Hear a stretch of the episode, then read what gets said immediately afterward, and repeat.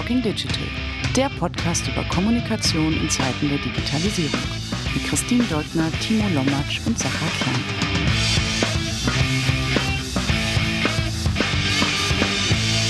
Herzlich willkommen zu einer neuen Ausgabe des Talking Digital Podcast.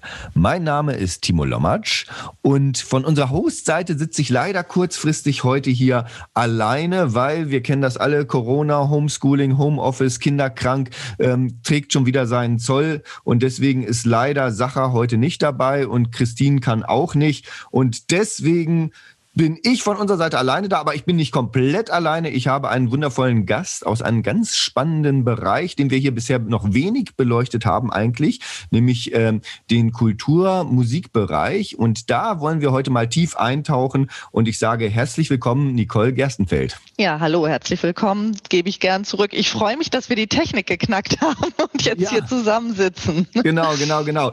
Das ist auch unser, unser eigentliches Tool. Da können wir auch nochmal eine extra Sendung zu machen, weil da immer wieder Fragen kommen. Äh, Squadcast hat heute auch schon wieder rumgezickt, gestern auch. Ähm, ja, wir sind immer noch auf der Suche nach einem perfekten Tool. Das heißt, Vorschläge gerne willkommen.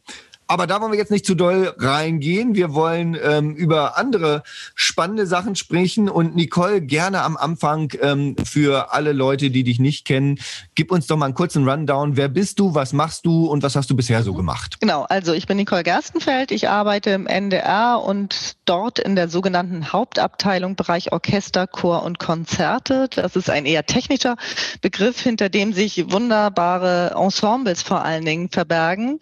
Wir haben zwei Orchester, das NDR Elbphilharmonieorchester, die NDR Radiophilharmonie, die NDR Big Band für den Jazz und den NDR Chor am Start, flankiert von Konzertreihen und einem Education-Angebot. Und in diesem Bereich bin ich für die gesamte Kommunikation zuständig. Das heißt, alles, was wir an Kommunikation mit unseren Kunden, mit Interessenten haben und was nicht direkt auf der Bühne stattfindet, das liegt tatsächlich bei mir und einem wundervollen Team. Und diese Kommunikation gestalten wir ganz genau.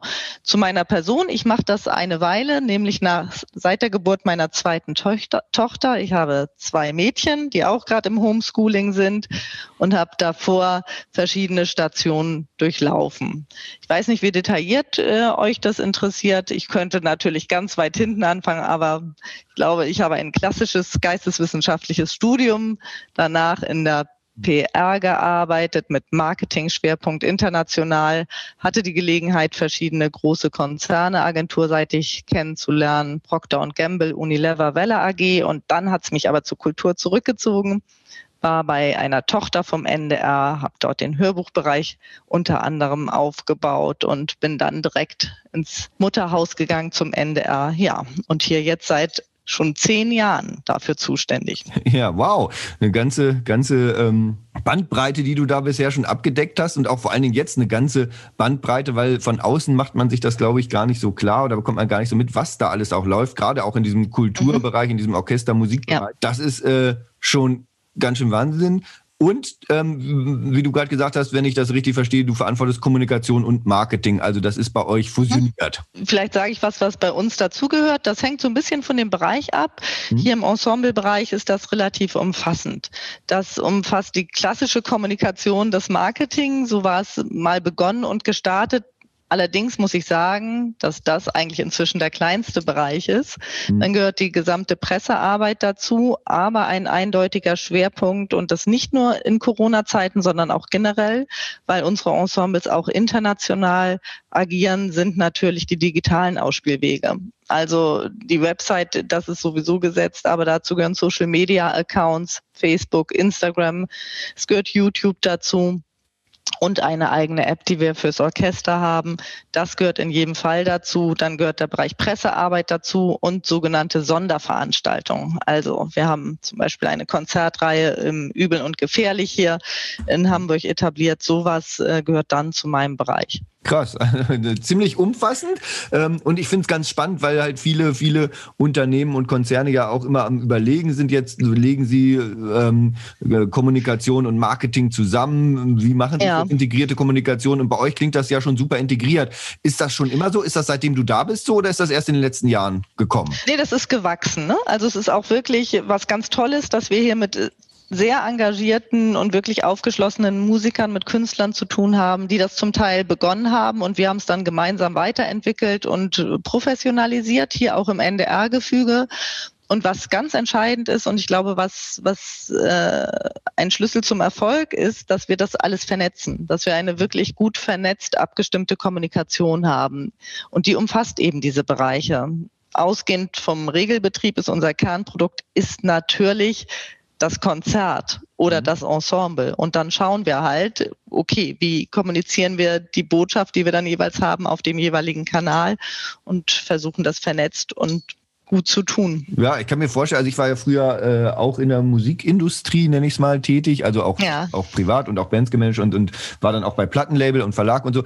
Und das Spannende, glaube ich, ist, ähm, dabei, auch wenn wir auch mit Künstlern zu tun haben, äh, da, da, sind sicher auch spannende Abstimmungswege und Abstimmungsmöglichkeiten unterwegs, äh, die, ähm, obwohl, gut, bei Konzernen hat man es manchmal auch so. Aber ähm, bevor wir jetzt tiefer reingehen, eine Sache noch äh, äh vorweg. Ähm, wir haben es gerade schon touchiert und angerissen, was wir auch im Vorgespräch ähm, bei uns intern, bei den Moderatorinnen bei uns im Podcast hatten, ist, ähm, es gibt manchmal in der öffentlichen Wahrnehmung so eine Vermischung zwischen äh, Elbphilharmonieorchester und Elfi äh, und ja. Elbphilharmonie. Ähm, da ist aber ein Unterschied. Das ist ja nicht da das Gleiche.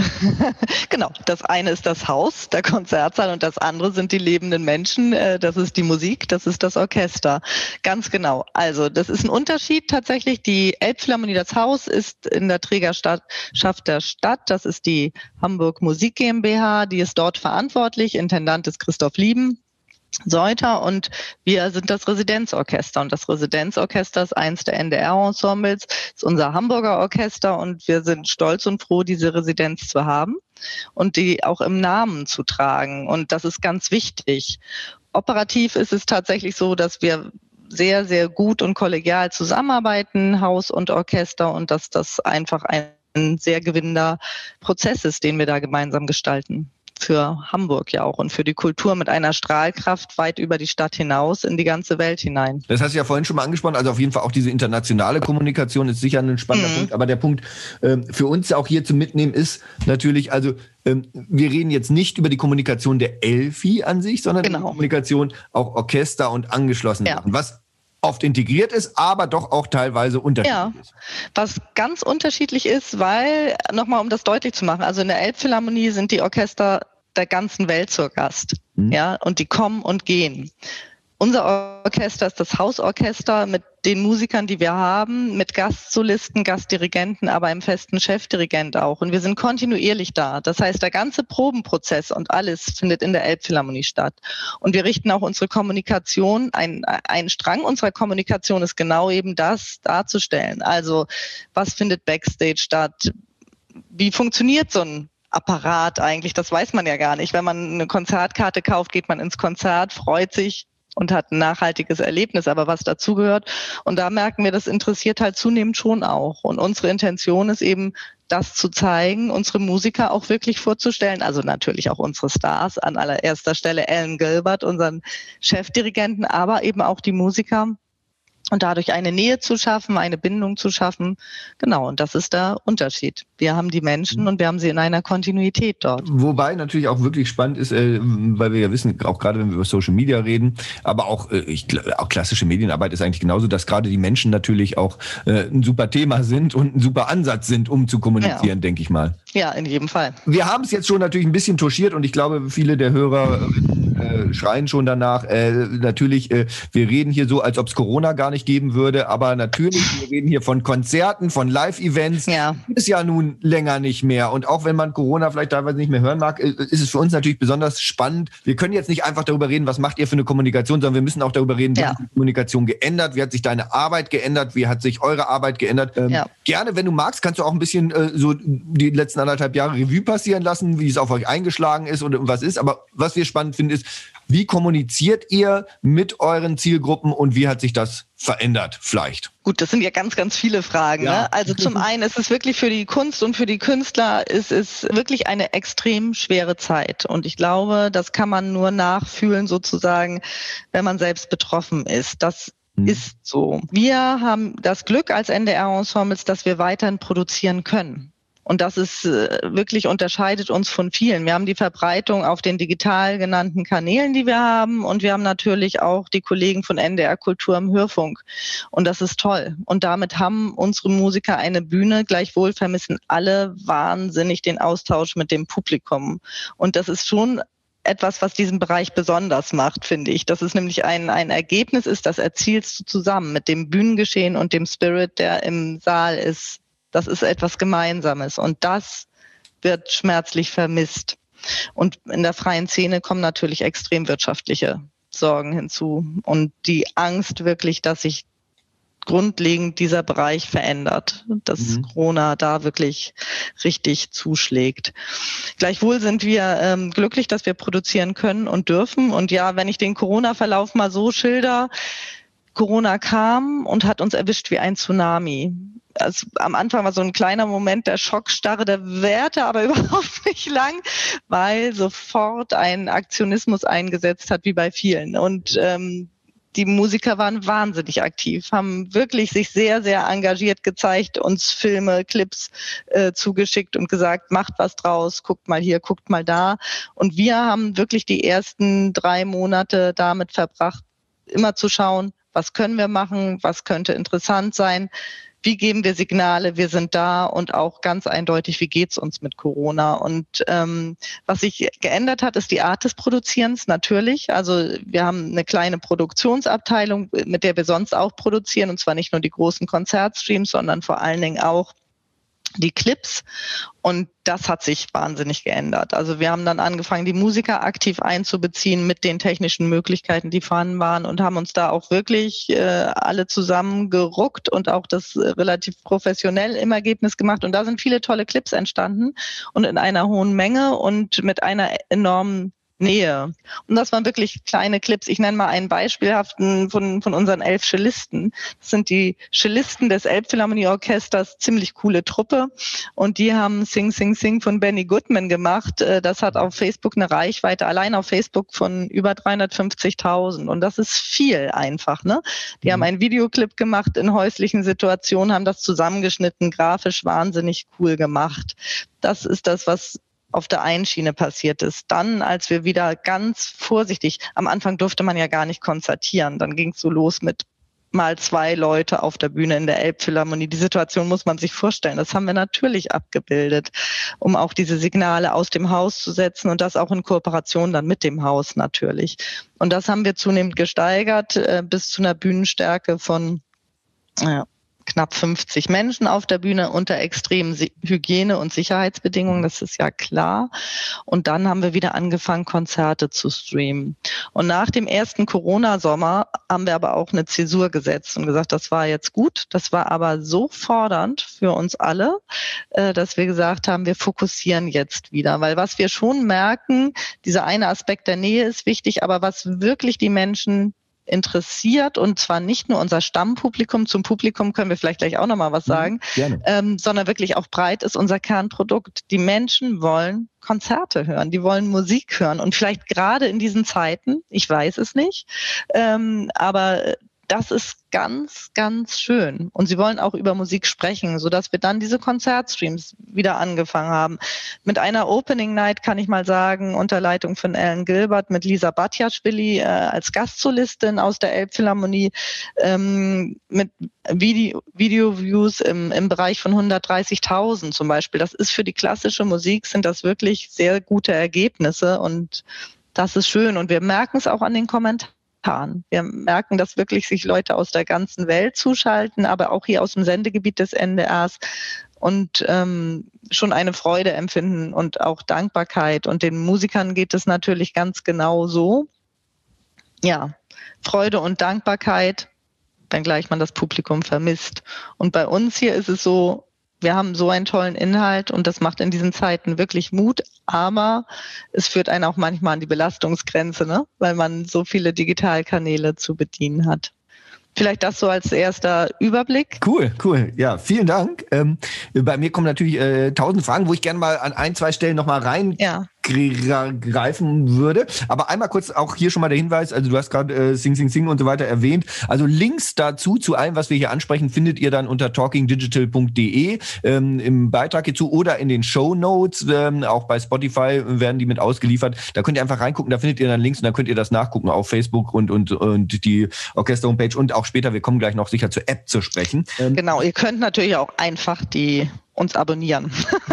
äh, bei Instagram oder bei Facebook oder eben in der App, genau. Die Links gibt es da alle, genau. Dann ähm, Einmal die Frage, du, du hast gesagt, ähm, ihr, dass, als es dann losging, habt ihr euch mit den, ähm, mit den Musikern, äh, Musikerinnen zusammengetan und ähm, für mich klang das so, dass ihr die auch befähigt habt, selber Sachen aufzunehmen und äh, euch ja. zuzusenden. Also habe ich das so ja. richtig verstanden? Ja, also spektakulärstes Produkt sozusagen war, das war dann, als sich das ein bisschen geruckelt hat, da haben wir äh, mit Alan Gilbert auch überlegt, okay, was machen wir? Und da haben wir Brahms 1 einen Ausschnitt gemacht als Splitscreen damals noch an der Anfang Anfangsphase, die war mhm. ja bei allen von Splitscreens geprägt sozusagen.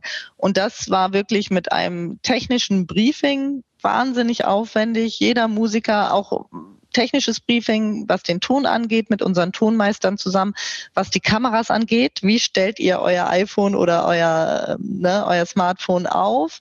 Von, von der ähm, Autorin ähm, Veronika Pohl, die ich hier auch gerne erwähnen möchte. Und ähm, das war ein extrem aufwendiges Produkt, aber wirklich toll und hat auch eine Benchmark, finde ich, gesetzt. Da haben wir eine enorme Verbreitung, auch im Cross-Posting. Ich glaube, der Clip ist auf Facebook bei knapp 300.000 liegt der. Mhm. Und das ist echt viel und das ist, ja, das sind dann diese kurzen Clips. Aber Splitscreen ist ja auch so ein Wort. Ne? Das war ja am Anfang, alle haben Splitscreens gemacht, Wahnsinn, rauf und runter. Ähm, und davon haben wir uns verabschiedet und auch ganz bewusst gesagt, nein, das wollen wir nicht mehr. Ja, ja, kann ich, kann ich total verstehen. Da ist man auch mittlerweile ein bisschen müde von und will das eigentlich gar nicht mehr sehen. Du hast gesagt auch, dass ähm, ja die digitalen Kanäle, die die, die äh, hochgegangen sind, auch die Reichweiten vielleicht auch, äh, wenn ich das richtig verstanden habe, hochgegangen sind ähm, oder sich erweitert haben. Du hast gesagt, ihr sprecht internationales Publikum an und produziert da ganz viel in Social Media. Gab es da eine Verschiebung auch von eurem Ressourcen und vom Output hin von klassischer Medienarbeit hin mehr zu Social Media und digitalen Kanälen oder ähm, war Medienarbeit und Medienresonanz auch eigentlich wie immer? Also die Medienresonanz bei uns basiert ja wesentlich auf Konzertrezensionen. Insofern war das deutlich weniger. Punktuell haben die dann die äh, Journalisten gerade im Bereich Print eben ausgewählte Clips mal gewürdigt, aber doch wirklich sehr viel stärker die Konzert Mitschnitte, die Konzert-Video-Streams. Und das zum Beispiel jetzt ist erfreulich. Wir stecken hier mitten in einem Stravinsky-Festival. Stravinsky hätte seinen 50 oder hat seinen 50. Todestag und eine extrem enge Beziehung zum NDR in Hamburg. Wir haben tolle Archivaufnahmen und haben alle vier NDR-Ensembles und ein Gastensemble zu einem Festival geeint. Eigentlich wären das mhm. zehn Konzerte gewesen. Mhm. Jetzt haben wir ähm, fünf Streams und da nutzen wir natürlich online als Plattform. Und da merken wir auch, dass die Printmedien in Hamburg beispielsweise das Hamburger Abendblatt, aber auch die Hatz in Hannover, das rezensieren. Die rezensieren wirklich dann unsere Videostreams. Das, äh, so ist jetzt die Zeit, ja. Also krass, ja. Genau, alle versuchen ja so ein bisschen am Normalen festzuhalten, aber das passiert schon. Und wir haben hier ähm, ja eine Verlagerung oder ich würde es mal Gewichtung nennen, ohnehin im Bereich der digitalen Ausspielwege. Das mhm. haben wir und das hat sich dadurch jetzt nochmal potenziert. Bevor wir auf meine eigentliche Frage, die ich jetzt stellen wollte, kommen, würde ich gerne noch mal kurz über eure App reden. Die haben wir ja schon ein paar Mal touchiert. Für die äh, Leute, Menschen, die sie nicht kennen, ähm, kannst du kurz mal erzählen, welche Rolle die in eurem Kommunikationskosmos spielt und was die bietet? Genau, vielleicht müssen wir, würde ich dann einmal noch mal alles so ein bisschen einordnen tatsächlich. Gerne, also gerne. wir haben, äh, man muss einmal darüber sprechen, wen erreichen wir und wen wollen wir erreichen. Wir haben das sogenannte Stammpublikum. Ne? Das sind bei uns die Abonnenten. Wir sind mit dreieinhalbtausend Abonnenten. Wir konzentrieren uns jetzt erstmal auf das Elbphilharmonieorchester, weil ich glaube, das ist ja auch euer ja. Anliegen, über das Orchester zu sprechen. Mit dreieinhalbtausend Abonnenten sind wir von der Leishalle in den neuen Konzertsaal gezogen und haben jetzt gut 10.000 Abonnenten. Das heißt, selbst innerhalb dieser Gruppe sind wir nicht homogen. Wir haben mhm. die alt, in Anführungsstrichen, wirklich sehr kundigen Konzertgänger und die neuen, neugierigen Abonnenten. Und das ist toll, das ist ein Riesenpfund und die wollen wir aufbauen und natürlich auch binden und halten, was sehr gut gelingt. Wir haben es aber auch bei dieser Menge erstmal gedeckelt, was den Konzertbetrieb angeht, weil wir wollen in jedem Konzert auch, dass wirklich die Hälfte der Besucher mindestens wechselnd sind, dass es unterschiedliche mhm. Einzelkartenkäufer sind, weil wir eben diese Öffnung auch haben wollen und brauchen. Für die digitalen Ausspielwege gehen wir sehr stark aufs Potenzial. Und damit meine ich jetzt vor allen Dingen Instagram und Facebook. Das zielt aufs Potenzialpublikum über das Stammpublikum hinaus. Da wollen wir vor allen Dingen Barrieren, die es nach wie vor gibt, Grenzen abbauen und diese Nähe schaffen und auch zu zeigen, was für ein tolles Erlebnis ist diese klassische Musik eigentlich und was für Menschen stehen dahinter. Und das alles, und das ist bei allen NDR-Ensembles gesetzt, auf wirklich Exzellenzniveau. Das heißt, wir haben ein extrem hohes Niveau, weil wir der Meinung sind, nur dann kannst du überzeugen, das ist unser Auftrag und nur dann erfüllen wir den und erreichen die Menschen so, wie wir sie wollen. Das vielleicht zur Einordnung. Und jetzt, um mit der langen Schleife zur App mhm. zurückzukommen. Die App haben wir äh, damals gegründet, äh, vom Fokus her tatsächlich fast mehr auf das Stammpublikum ausgerichtet, aber wir haben ziemlich tolle Abrufzahlen, weit über 20.000 jetzt inzwischen schon. Und das ist auch für die Klassik, für eine App, die relativ kurz am Start ist, gut. Ähm, was kann die App? Die App ähm, spielt alles wieder, was hier mit dem Konzertgeschehen zu tun hat. Mhm. Das heißt, wir haben die Livestreams über die App zugänglich und wir haben auch Vertriebsinformationen zugänglich, wenn wir wieder konzertieren dürfen, dass dann ein Push kommt, Achtung, der Verkauf geht los. Oder wir machen Sonderaktionen über die App. Also eine Backstage-Führung für die ersten 15, die sich anmelden, gemeinsam mit Musiker zu sprechen oder Kollegen. Also das sind dann schon wirklich ähm, exklusive Geschichten, die sich hier an den regionalen Markt stärker richten, mit dem Ziel, dort auch Impulse zu setzen, Nähe aufzubauen und Bindung zu schaffen. Und äh, seit wann ist die App jetzt am Start genau? Ja, die App ist gestartet. Ähm, wir haben sie nach der Elbphilharmonie-Eröffnung, die im Januar 17 war, begonnen zu entwickeln und jetzt erwischte mich ein bisschen auf den kalten Fuß. Ich glaube, sie ist jetzt zwei, drei Jahre am Start. Okay, okay, ja, das ist ja echt nicht lang. Wenn ich finde äh, die Zahlen auch beeindruckend, äh, gerade wenn wir wenn wir immer im Hinterkopf haben, wir reden hier über Klassik, ne? Also das ist ja. echt ähm, sind dann schon auch bei den Abrufzahlen beeindruckende Zahlen. Ähm, habt ihr denn jetzt in Corona-Zeiten, äh, natürlich, du hast gerade schon gesagt, was sich so verändert hat, aber habt ihr auch gemerkt, dass irgendwie die Wichtigkeit oder die Art der Interaktion de, auf den Kanälen sich verändert hat? In der App, in, in Instagram, in Facebook, wo du gerade von gesprochen hast? Wir sagen eigentlich nicht. Und das Interessante ist, es verstärkt sich dann mal in die eine oder andere Richtung. Natürlich diese anfänglichen Corona-Clips, ne, die haben wahnsinnig Erfolg gehabt. Da merkst du schon, das hatte, das ist auf den Nährboden gefallen. Die Leute haben Zeit und haben sich damit befasst. Aber wenn mhm. wir jetzt schauen, so wo sich die auch hier das alles so ein bisschen konsolidiert, äh, unsere klassischen Konzerte sind also unser Kernprodukt ist das, was trägt und das ist so geblieben. Das verstärkt sich. Und was ich immer wieder interessant finde, es gibt bei den Dirigenten ja wirklich wahnsinnig charismatische Menschen, auch schon älteren Jahrgangs. Zum Beispiel Herbert Blomstedt ist ein Dirigent, der ist über 90 mhm. und der ist äh, wirklich sehr, sehr besonders. Das, äh, er ist Schwede, er ist uns sehr verbunden und hat letztes Jahr Edward Greek ähm, bei uns dirigiert per Gün Suite und wir machen eigentlich immer Konzerteinführung vorab. Und derjenige, der das macht, der Dramaturg, ist erkrankt, konnte nicht. Und dann ist Herbert Blomstedt eingesprungen und hat diese Einführung gemacht. Einfach ein alter Mann spricht ins Mikro über die Musik, singt ein bisschen dazu und erzielt eine Reichweite von knapp 140.000. Und das ist, das ist, glaube ich, besonders. Und das mhm. ist auch wirklich sehr, sehr berührend.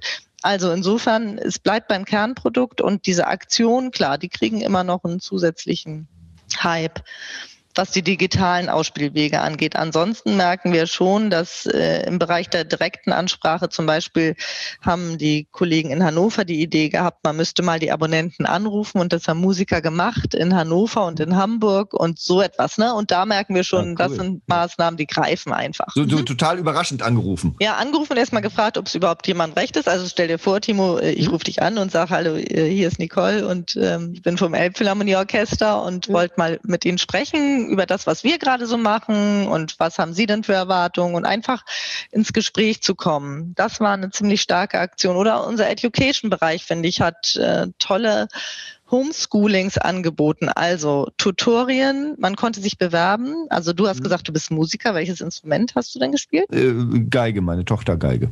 Geige, sehr gut. Stell dir vor, du spielst seit zehn Jahren keine Geige, jetzt ist Corona und du denkst, eigentlich würde ich sie gerne mal wieder rausholen, dann kannst du dich bewerben Und dann haben wirklich Profimusiker aus dem Orchester angerufen und gesagt, wenn du möchtest, vereinbar mir eine Stunde. Und das als Impuls, und das finde ich ganz wichtig in dem Zusammenhang, um den freischaffenden Musiklehrern nochmal eine Brücke zu bauen und zu sagen, ich gebe dir jetzt dieses Tutorium ein, zwei Mal und dann bitte, es gibt private Musiklehrer. Wenn du wieder Spaß an deinem Instrument gefunden hast, bleib dabei. Und das haben wir natürlich digital angekündigt und mhm. genutzt, mhm. aber jetzt nicht so sehr vermarktet, weil das sind dann auch Sachen, wo die sehr klein und individuell sind, aber auch wichtig sind. Ne? Ja, super, total, total charmant und persönlich wahrnehmend. Also genau das, was, was man sonst halt in der äh, Kommunikation auch immer vorschlägt und sagt. Und auch diese, äh, diese Telefonanrufe bei den Abonnenten, die habt ihr mhm. aber nicht in Social Media begleitet, oder habt ihr die auch? Nee, haben wir nicht, weil das ist, äh, das sind halt die Abonnenten, haben wir nicht. Ja. Wir haben auch überlegt, aber ähm, ich weiß nicht, ich denke auch, man muss, äh, gut, tue Gutes und rede drüber, aber man muss nicht alles vermarkten. Ne? Manches muss dann auch für diese Zielgruppe besonders sein. Und mit denen kommunizieren wir nicht nur über Telefon, mhm. sondern auch über E-Mail und schon ja. auf den digitalen Wegen auch. Aber das war eine besondere Aktion und ja, sehr erfolgreich. Habt ihr denn allgemein irgendwie festgestellt, ich glaube, du meintest äh, entweder gerade oder im Vorgespräch nicht so doll, aber habt ihr festgestellt, dass es mehr digitale Kommentare, Antworten, Rückfragen gab, dass die Interaktion zugenommen hat oder äh, ist es gleich geblieben, was du jetzt ab, abseits von Abrufzahlen, sondern einfach auch wirklich Interaktion, wo Fragen gestellt werden. Interaktion, ne? Interaktion. Ähm, ich finde, wir haben bei den Konzertstreams eigentlich ist es gleich geblieben tatsächlich. Mhm. Tatsächlich ist es so, wenn da, wenn die äh, die Reichweite der Streams steigt, nimmt auch die Interaktionsrate zu, weil wir natürlich mehr Leute erreichen. Ja. Aber generell finde ich, dass es nicht festzustellen tatsächlich. Dass es exorbitante Engagementsteigerungen gab. Also ja, es ja. ist einfach nur mehr, mehr geworden, weil es einfach mehr Leute erreicht hat, ne? Aber prozentual mhm. nicht. Okay. Ich habe noch eine Frage, die, die mir gekommen ist, die hatten wir, die hatten wir hier im Podcast schon öfter. Wenn wir, wenn wir einfach das ähm, allgemein Medienarbeit in Corona uns angeguckt haben, jetzt egal von wem und wie, haben wir gemerkt, wir kommen bei den Medien so schwer durch, weil die einfach immer dieses Corona, Corona, Corona äh, äh auf ja. der Agenda haben und alles muss Corona-Bezug haben und sonst was. Habt ihr das auch erfahren und habt ihr da irgendwie dann auch nochmal überlegt, andere Wege zu gehen oder mehr persönliche Stories zu bringen oder sonst was? Oder äh, habt ihr euch dann einfach mehr auf die Sachen fokussiert, die funktionieren? Wir haben das im Doing gemerkt, dass wir uns wirklich häufig gefragt haben, okay, wenn wir das jetzt streamen, also zum Beispiel der NDR-Chor hat, äh, ist wirklich schwer, weil Singen gerade natürlich ganz äh, schwierig ist und die Hygienevorschriften extrem sind. Und wenn wir, die haben das Stravinsky Festival eröffnet und das ist ein Beispiel, wo wir uns gefragt haben und auch beim Orchester, wenn die Musiker mit großem Abstand spielen, betreiben wir den Aufwand, machen wir dafür einen Stream, weil das sind keine Referenzaufnahmen letztlich. Das Musizieren lebt vom Kontakt, vom direkten Kontakt, vom, vom gemeinsamen Atmen und darauf auch reagieren können. Und je größer der Abstand ist, umso schwieriger ist das. Mhm. Und das haben wir uns schon sehr am Anfang gefragt. Ne? Also das sind ja auch ziemliche Aufwände, die man betreibt, sozusagen personell und auch wirtschaftlich. Sind es wirklich Referenzaufnahmen? Sollten wir das tun. Aber es ist im Moment die Brücke, die wir bauen können. Und insofern machen wir das ja auch. Aber so kommunikativ ähm, tatsächlich nicht, weil wir das Corona ja nicht per se als Thema haben. Also die mhm. Kollegen in Hannover haben ein Experiment gestartet, die Matthäus-Passion, wo es um die Grundfragen geht, Trauer, ähm, und so weiter. Das haben sie kontrastiert oder in Verbindung gesetzt mit Äußerungen zu Corona. Das war dann aber ein Projekt, was wirklich dramaturgisch auch so geplant war. Du hast es anklingen lassen, aber wenn wir jetzt mal äh, auf, bei dir auch ganz persönlich auf dich und deine persönliche Arbeit gehen, ja. wie, wie, wie hast du das wahrgenommen in den, diesen Corona-Zeiten? Wie hat die sich verändert? Also ich habe ein bisschen rausgehört, mhm. dass es schon äh, vielleicht stressiger oder mehr war, vor allen Dingen am Anfang ja. mehr digital. Die Bühne ist, ja, wir haben, die Bühne ist jetzt digital. Und das ist viel. Ich finde das konstruktiv und ich finde das gut und ich bin wirklich dankbar dafür, dass wir diese Bühne haben und insofern uns da auch engagieren können. Ganz persönlich, aber das geht, glaube ich, vielen so, also zumindest es geht den Schulkindern so, es geht mhm. vielen Kollegen so. Ich finde diese Form von Videokonferenzen sehr fordernd. Und wenn man da äh, vier, fünf am Tag hat, ist man wahnsinnig erschöpft und uns allen fehlt, glaube ich, der direkte Kontakt, wo man auch so nochmal mehr mitnimmt als über den Bildschirm. Und das ist etwas, was uns allen, glaube ich, sehr stark fehlt. Gleichwohl, es hat immer zwei Seiten, ne? muss man auch dankbar dafür sein, dass es geht und dass es das gibt und dass wir so das Leben so ein bisschen am Laufen erhalten können. Ich glaube aber, das ist so das Größte, was mich betroffen hat. Und on the long, long run wird man sehen, was davon bleibt. Also es wird sicherlich viele Dienstreisen nicht mehr geben und was mhm. ja auch dann unter Klimagesichtspunkten kein schlechter Aspekt ist. Aber diese Nähe und der direkte Austausch, das vermisse ich schon sehr wenn wir jetzt in die Zukunft schauen, ähm, was meinst du, wenn wir jetzt äh, endlich bald Corona hinter uns lassen und äh, äh, ja. in, in ein New Normal äh, zurückkehren, äh, das ohne Corona ist, mit Konzerten wieder und allem? Und ähm, was glaubst du, was wird bleiben? Ähm, du hast gerade schon gesagt, ihr habt auch die Musiker, Musikerinnen sehr befähigt, ähm, Dinge selber zu machen, selber anzustoßen, vielleicht auch selber aktiver zu sein, auch in Social Media oder anders. Also ähm, dadurch gibt man ja auch ein bisschen Kontrolle ab, vielleicht, ähm, aber kriegt auch, ja. wie du gesagt hast, tolle Sachen zurück. Also deswegen, genau. was glaubst du, was wird bleiben? Also diese Form der Teamarbeit haben wir schon immer gemacht. Das sind bei uns immer gemischte Teams, auch mit Musikern. Und das muss auch so sein, finde ich. Anders geht es nicht. Ähm, wir haben das intensiviert und das wird bleiben, glaube ich. Und ich glaube, es wird nochmal eine andere Wertschätzung bleiben, auch für die Archivschätze zum Beispiel. Also wir haben jetzt Maria Callas aus dem Archiv geholt. Das ist unglaublich unglaublich, dass es sowas gibt, ja, Arien mhm. von der Callas und veröffentlicht. Und ich glaube, so diese Form der Wertschätzung wird bleiben. Für den Konzertbetrieb selbst hoffe ich nicht, dass eine zu große Zurückhaltung und Angst äh, einzieht sozusagen. Man muss sich dann mhm. sicherlich auch erstmal wieder trauen. Ne? Ich gehe ins mhm. Konzert, ich traue mich okay. mit vielen Leuten zusammen zu sitzen. Aber das hoffe ich nicht, dass da was bleibt. Ich glaube, dass, dass die Menschen Lust haben und das wirklich auch vermissen, dieses Erlebnis. Wir wollen jetzt nicht in, auch nicht hier eintauchen in virologische äh, Spitzfindigkeit. ich, äh, ich erlebe bei vielen Menschen, dass sie darauf warten, ein, zweimal geimpft zu sein und dann äh, ja, dann geht's wieder los. Dann ne? geht's wieder richtig los. Ne? Also, Wobei es wird ja nicht mehr so sein wie vorher. Ich glaube schon, dass so die gesellschaftlichen Veränderungen, und das geht über diesen Bereich und Podcast hinaus, die werden schon enorm sein und das können wir jetzt alle noch nicht absehen. Genau, aber ja, wir konzentrieren uns hier auf die Kommunikation. Ja. Genau. Ähm, gut. Ähm, ich bin damit mit meinen Fragen eigentlich schon so gut wie durch, ähm, ja. ich dringend stellen wollte. Es war auch super erkenntnisreich und wir wollen ja auch ein bisschen hier in der Zeit bleiben. Ich hätte jetzt noch zwei, drei andere Sachen, aber. Ich kann auch schnell antworten. was ich noch interessant fände, ist ähm, einfach noch mal kurz ähm, mitzunehmen äh, oder von dir zu hören, weil du ja auch viel mitkriegst und weil wir dieses Thema Kultur so, sonst hier bisher wenig behandelt haben. Hast du denn sonst ja. noch was mitgekriegt in der Corona-Zeit, wo du sagst, das ist super, das ist eine super Idee, vielleicht international oder von anderen Orchestern? Orchestern oder von, von Live-Events, die dann digital gemacht wurden, was, was, was besonders gut funktioniert hat oder kommunikativ oder wer das sonst noch so gut gemacht hat, hast du da irgendeinen oh, Ich finde, es gibt wahnsinnig viele richtig gute Sachen. Also auch mhm. gerade im Bereich der Literatur und der Theater finde ich schon, da gibt es richtig viel Gutes. Ähm, kann ich jetzt keins hervorheben. Also was ich persönlich tatsächlich, und das hat gar nichts mit digital zu tun, das ist jetzt wahrscheinlich die falsche Antwort, ich lese wieder viel mehr. Also mhm. ich merke, dass ich mir ganz bewusst abends ähm, eine Stunde Zeit nehme, um zu lesen und äh, dann flankierend Literaturpodcasts höre, wie Eat, Read, Sleep von den Kollegen hier im NDR. Mhm.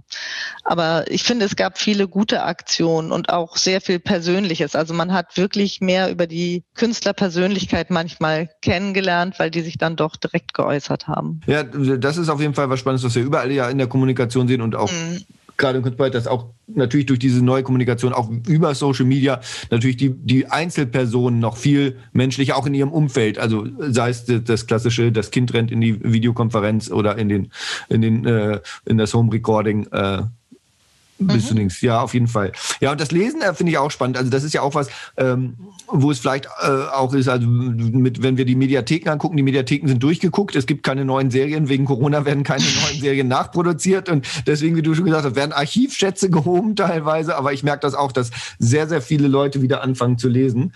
Bei mir klappt das nicht, sobald ich im Bett liege und äh, eine Seite aufmache, schlafe ich sofort ein. aber, aber ähm, ja, seh, seh, also sieht man ja auch an den Buchverkäufen, ne? die sind ja auch tatsächlich ja. Äh, extrem hochgegangen.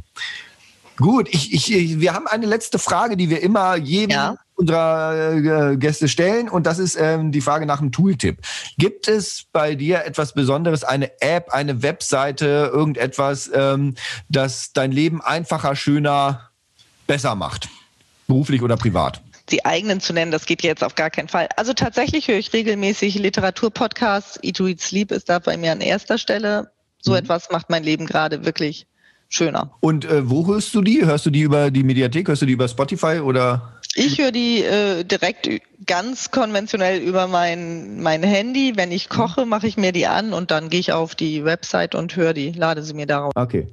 Wunderbar. Die ähm, äh, Links zu all diesen Dingen, auch zu diesen, äh, zu dem Podcast und zu allen anderen Dingen findet ihr, wie gesagt, unter talkingdigital.de. Wenn ihr selber Fragen noch habt, Ideen habt, Inputs habt, irgendwelche Erkenntnisse rund um die Themen, die wir heute angesprochen haben, schreibt uns gerne oder nehmt den Hashtag Talking Digital. Ähm, bei Twitter, bei LinkedIn könnt ihr uns jederzeit erreichen. Und natürlich auch die NDR-Orchester, die NDR Philharmonie-Orchester bei den bekannten Links alle unter talkingdigital.de und in den Shownotes.